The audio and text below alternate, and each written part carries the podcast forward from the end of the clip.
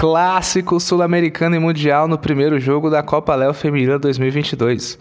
Brasil contra Argentina, ou na Léo Tem versus RH, se você preferir. Confronto de tanta história futebolística que nem cabe dentro do CD. Ao lado de fora da quadra, acompanhando a partida, tinha um torcedor com a camisa do Corinthians escrito Rosalino e número 7 às costas. Torcia para o Brasil com direito a buzina, apito, super incentivando as meninas. E se destacava entre eles que aliás contava com muita gente assistindo o embate na G6. Enquanto que a Argentina, talvez por ser do RH, contava com o apreço especial do poderoso chefão da Léo, o palmeirense Sorani. Mas ele não quer que saibam dessa torcida especial. Já Kelly era a treinadora irmã e mesmo mancando estava dentro de quadra. A peleja iniciou com Laís Pinheiro vestindo a mítica camisa 10 de Marta, finalizando duas vezes na área e, como resposta argentina, Laís Souza, após a bola passar por debaixo das pernas de três brasileiras, teve chance de arrematar dentro da área, mas Bruna afastou o perigo. O Brasil se impunha e oferecia dificuldade para as moças do RH. Ao 7, Laís Pinheiro teve chance claríssima na área após descida de Isabela pela direita, mas a atacante completou a jogada para fora. E o Brasil ainda teve, na sequência, outro arremate de Bruna na ponta esquerda por cima do gol. No último lance, antes da pausa obrigatória aos 10, Natália arrancou pelo corredor direito e disparou para a ótima defesa de Nathalie no cantinho. Nathalie, mesmo sendo goleira, usava uma camisa de linha, pois a camisa rosa que usaria parecia que tinha encolhido na máquina de lavar após colocarem para secar.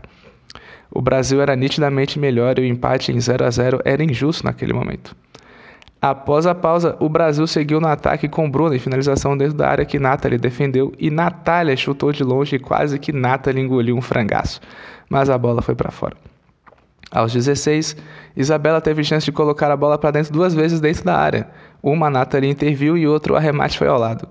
Antes disso, Luana da Argentina teve uma ótima chance em contragolpe, mas faltou capricho no momento de concluir e ficou fácil para Karina, que curiosamente também usava uma camisa com o número 10 pelo Brasil, mas era goleira.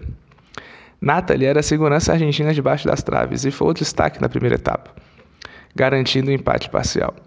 E começou defendendo no segundo tempo o chute de Natália na área, que se lamentou da chance perdida o Brasil deixou lá Pinheiro no banco e perdeu um pouco do poder ofensivo, apesar de seguir matelando as oponentes.